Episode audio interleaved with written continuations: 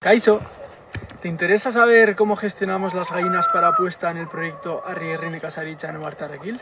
Arrierri nekazaritza proiektuan guk egindako hiru oiategi mugikor kudeatzen ditugu. Artzaintza rotazionala eta nekazaritza biusortzailea oinarritzat hartuz.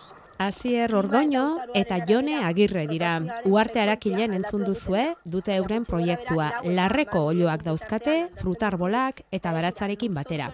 Asier hasi zen lehenik, oraintsu batu zaio Jone, bere bikotekidea, hau erizain ibili da, baina dena utzi eta belardietara jo du bizimodu berriariekin eta ofizioaz aldatzera. Gauero itxi eta goizero irekitzen ditugu. Lan hau errezago egiteko, e, ate automatikoak instalatzen hasi gara. Asier Ordoño, kaixo egunon. Egunon, kaixo. Zer moduz, zer, zer moduz zuek eta olioak eta pozik zaudete hor uarte arakilen? Oso posik, bai. Gustora pozik. hemen lanean, bai, hori da. Aire librean eta gustora. Oso ondo. Jone Bai. Agirre, eta zu, zelanetan harrapatu zaitugu gaur goizean? Kaixo, egunon. Egunon. Ba, ondo baita, ni hori justo instalatzen berri hasi naiz, eta Bai. eta horretan nabil oraindik. Poliki poliki, ez da, lehendabiziko urratsak egiten. Hori da, lehendako, lehendabiziko urratsak, eta lehenengo egunak hemen pasatzen, Mhm. pizkate ritmoa hartzen. Oso ondo. Bueno, begira, esango dizuegu, Asier eta Jone biak gazteiztarrak dira, eta euren proiektua ezagutzeko inguratu gara uarte arakilera, telefono bidez baldin bada ere, gure entzulen aldetik, zuen aldetik egindako eskariari erantzunez, bide batez. Zeskatu izan diguzue profesionalekin hitz egiteko saio honetan, eta bueno, ba, alaxe, beraien proiektua ezagutu nahiko genuke, ba, beraiek ere profesionalki hortara debikatzen direlako. Eta hasi lehen da biziz teu hasi zinen hasier eta oso okerrezpa naiz hauntzekin, ez da? Bai, hori da, nik ikasi nun arkauteko nekazal eskolan, eta, bueno, e, ekoizpen agroekologiko modulo hori, e, ondoren jo nintzen hartzai eskolara, Ara- arantzazuko eskolara, eta hortik atera nintzen, pues, e, hauntz proiektu bat sortzeko asmoarekin, nire amonaren herrian arabako mendialdean, Baina, bueno, pues hori ezen atera, ze, bueno, lursail bat erosi behar nun kuilua sortzeko eta gaztendia sortzeko, eta ez nun aurkitu lurrik, e, olako herri txiki baten, ziren gelditzen nekazariak eta baina e, lur gehienak e, pues, akaparatuak edo hartutak zeuden, eta paradoja, paradoja, eta hortik, pues, e, nola ezen atera proiektu hori hauntzena, pues, irten bide bat bilatzeko asmotan, pues, e, aurkitu nun lursail bat uarte arakilen, sakanan, erosi genuen, eta pues, 2008 batean ja instalatu nintzen profesionalki. E, bizka aldatu nun proiektua, e, dibertsitate gehiago sartu nun, frutalak, baratza eta oioak e, ezarri nituen hemen. Eta aipatu duzu hitz bat klabea agian dibertsitatearena. Horrek em, etorkizun hobea izan zezakeela pentsarazi zizun iardun Bai. dibertsoago bat edukitzeak. Bai, hori da, e, ez izatea hain dependientea, ez? Azkenean, pues, nire lehenengo proiektuan hor, e, horretan e, hauntzena, pues, azkenean bakarrik egiten duzu gazta, eta, pues, pizka dependiente zara, pues, e, bueno, dependen zelan egiten duzun, baina igual pentsu erekiko, edo, pues, e, igual, jo que se, e, gauzak aldatzen dira, eta zure, zure salmenta gaizki doa, eta, pues, bakarrik duzu hori, gazta. Ja. Orduan, Ja. diversifikatzea, pues nik uste ezinbestekoa dela. Eta orain ondo ulertu dugunez, eta hor eh, sarrerako audio horretan, Instagrametik hartu dizuegun sarrerako audio horretan esaten duzuenez, eh, zuen proiektuaren zutabea larreko oiloak dira, ezta? Hori da oinarria nolabait esateko, eta haren inguruan fruta arbolak eta baratza jarri duzue. Edo hirurak Hiru dira zutabe. impor- Mhm. Importantea dira hirurak e, eta baratza batez ere. Barazkiak dira saltzen dituzue. Hori da, bai, bai, Mhm. bai, bai. E, egon gara, pues, adibidez lakuntzako azokan, e, 2022an, orain pizkat daukagu dana airean zegin behar dugu nabe bat, e, beste inbertsio batzuk, eta, bueno, e, danarekin ezin dugu. Horregatik, bueno, ere jonez hartu behar da, eta behar dugu pertsona gehiago, Mhm. e, proiektuan, pues, e, dana indarra emateko eta aurrera eramateko dana. Osasuntxu dagoen proiektu baten aurrean gaude orduan, ez? Hasier eta asten eta handitzeko jaiotako proiektu baten aurrean gaude, ez?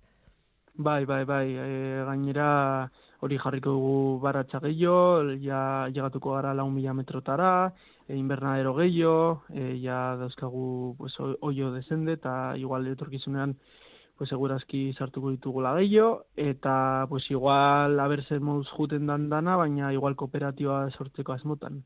Bueno, Kooperatiba txiki bat. behar ditugu horrelako albiste baikorrak ere, ez? Ze azken aldi Bai, honetan da. ezkorrak gehiago dauzkagu eskuartean. Bueno, eta zeuk esan duzu, ba, lan asko dago hor, e, uartearak hilen duzuen arrierri proiektuan, eta lagun berri bat dator orain, jone. Jone, zu erizaintzan aritu zara orain arte, eta orain erabaki duzu dena utzi, eta horra hasierren ondora joatea. Nola etorri da aldaketa hori? Ze aldaketa handia da, eh, Jone? Bai, bai, bai, aldaketa handia da. Baina, bueno, e, a ber, gutxinak etorri den aldaketa izan da baita hasierria duela lau urtetik ezagutzen dudalako. Eta pixkanaka, pixkanaka joan da ni mundu honetan sartzen. Ni bai mm, aspalditik nenbilela erizaintzarekin nire zalantzak izaten, bueno, ba, mm, ospitaleak eta gure sistema medikoa bueno, ba, hor pizkat zalantzan eta kolokan jartzen dut. Medikamendu gehiegi eta osasun gutxi ikusten dut gure hirietako bizi moduan eta ni neu ere ba, ba sistema horretan sartuta nengoen, hirian bizitzen, ospitalekin eta hori guztia eta ba ez dakit e, pixkat e, nire osasun propioa baita bilatzen eta beste zentzu gehiago egiten zidan zerbait bilatzen, ba, ba animatu naiz hemen probatzera, e, integralagoa eta naturarekin konexioa batez ere. Piskat, ba, hori, eguzkia ateratzen denean altxatu, eguzkia jartzen denean oera joan, e, bertako produktua jan, e, sasoiko e, barazkiak baita jan. Azkenean, irian nirik, sentsazioa neukan nirikoa naiz beti edanik, eta e, jo, ni mm, handitu nintzen artez, nintzen konstiente bazirela barazki batzuk udakoak zirenak eta beste batzuk negukoak. Nire etxean askotan tomatea ba, neguan baita jaten zen edo kalabazina eta eske apurtu dugu horren beste naturarekiko konexioa, ez, ez dakigula ba hori zen produktu diren e, gure zonaldekoak, zen produktu diren e, ba hori sasoi horretakoak. Eta orain, pasazara, hortik, orain dela minutu bat errundako arraultza jatera. Ala da, ala da. Batzutan bero eta eta guzti hartzen ditugu. Hori sano alda, ez? Utzi beharko da. Freskatzen arraultza, Pixkat ez? freskatzen. Bueno, Bai. eta horren zut dizugu errotazio sistema erabiltzen duzuela eta zuen oluak bizi direla oilategi portatiletan. Bai, hala da, e, e, guk e, fabrikatu, bueno, guk e, konstruitu genituen e, oiategi mugikor hauek, azken finean dauzkate gurpil batzuk eta traktorearen bidez mugitzen ditu hasierrek, nik traktorea oraindik ez dut kontrolatzen. eta mm, eta hori, azken finean, e, beraiek beti izate, izan dezaten belar freskoa, eta mm, ba hori jan de- aldi izan dezaten ba mugitzen ditugu lurzoru zati batetik urrengo lurzoru zatira eta horrela beraiek beti daukate belar freskoa eta zitzareak eta bar jaten dituzte eta aldi berean ba beraien gorotzak e, lurrarentzako ere o, ba osasungarriak dira ematen diote lurrari ba e, nutrizio puntu hori Eta hortik e, arrautzak ekoizten dituzue hasier eta hoiek saldu barazkiekin bedezala, pentsatzen dut, eta hori dela zuen ekoizpena, ez? Bai, hemen, hemen bertan saltzen dugu, gure larrean, bueno, eta gero egiten dugu banaketa, pues, e, astean behin hemen sakanan, eta be bai eramaten ditugu gaztiz aldera. Eta baratza lantzeko ere metodo biodi intensiboa aukeratu duzue. Zertan datza? Efiziente izateko, pues, naia hortan, pues, e, bilatu dugu teknika bat, em, gutxi gora berri dala, nekazal munduan, egiten dana da, pues, bankal txikiagoak e, ezarri, eta hortan e, lurra ez irauli, eta juten zara botatzen pues, e, ongarri kapa handi bat goian, eta hor kultibatzen duzu, pues, jartzen duzu kultibak, eta bukatzen denean, pues, e, mozten duzu, sustraiak usten dituzu hor, e, usteltzen dira, eta e, pasatzen duzu pues, e, sarde bat, e, oxigenoa sardadin, barre, barnera, eta, bueno, e, bebai e, teknika hortan, e, biointentsiboan, pues, erramentak asko ergonomikoak diren, Bai, Bueno. ia, ia, txurra alde batera uzten da, eh? bai, bai, Bai. beste erramenta batzuk eh, Mhm. erabiltzen dira. Eta hau guzti egiten duzu era ekologikoan. bai, duela urte bat eskatu genuen ja ekologiko zigilua, eta barazkitan eta frutan. Hori bai, e, oioak ez ditugu sartu ekologikoan. E, bueno, ez dugu ikusi, e, Vale. e, ez da, ez da, ez dugu behar, bara, baratzan eta frutaetan bai, baina oiotan ez. Bueno, gazteak zarete, ia ekoizpen osoa ekologikoan daukazue, zuzeneko salmenta egiten duzue, pentsaliteke horrelako proiektu bat eh, ongi babestutako proiektua izango dela. Zenoski hemen ere inbertsioak daude eta utzetik astea ez da erraza izango. Zenolako babesa Yes. sentitu duzu horrelako proiektu bat abian jartzeko orduan? Fu, e, hau da gai garrantzitsu bat, eta sakona. A ber, e, e, nekazal munduan ikusten dana da, eta, bueno, olako proiektu bat zerotikan astea da oso gogorra, eta batez ere ikusten dana da, eta somatzen da egunero, pues, e, bakardadea.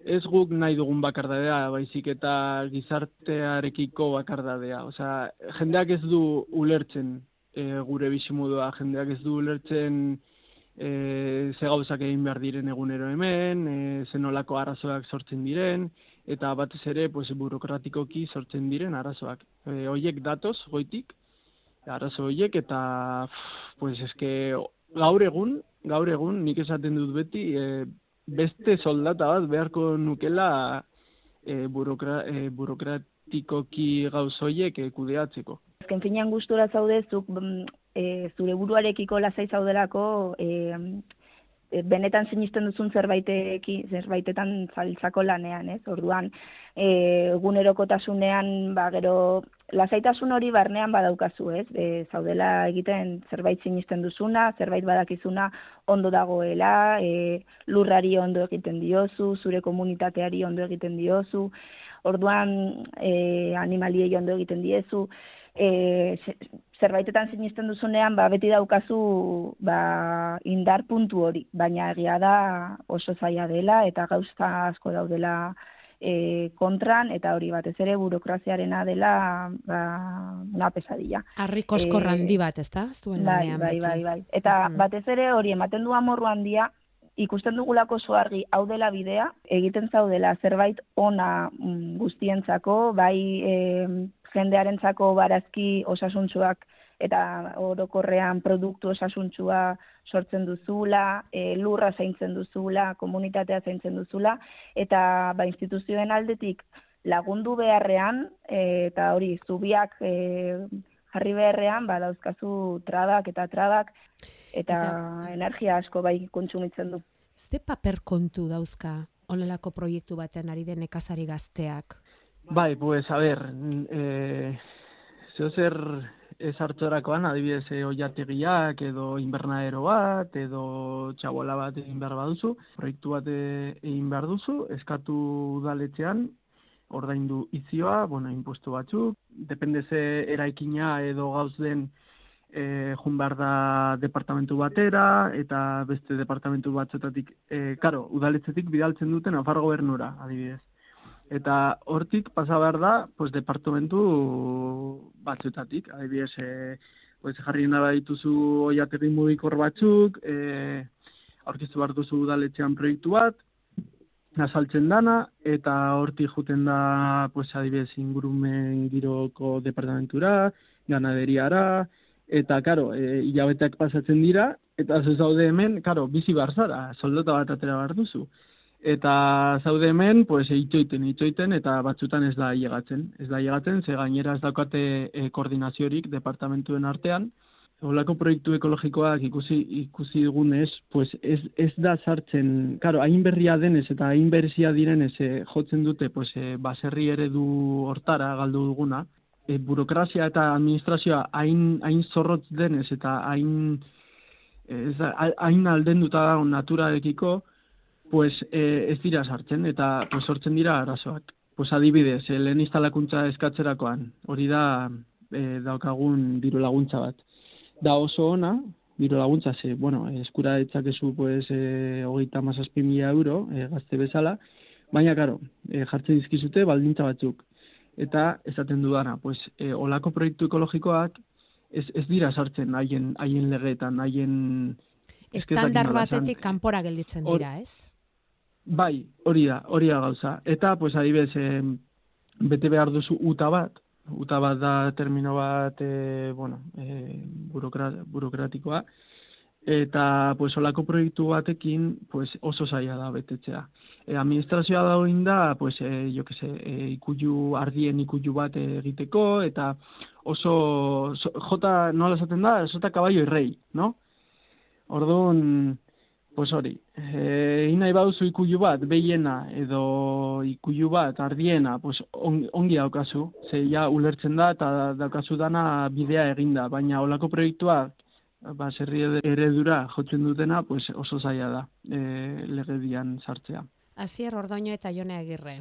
Uarte harakilen topatu ditugu, arri herri nekazal proiektuan, larreko oloak, baratzea eta fruta arbolen inguruan horrela dibertsifikatu dute beren jarduera. Ba urte luzez garatzeko aukera izan dezazuela bikote. Eta mila eskera handi bat landaberrirentzat hartu duzuen tarte honegatik. Eskerrik asko bai, zuei.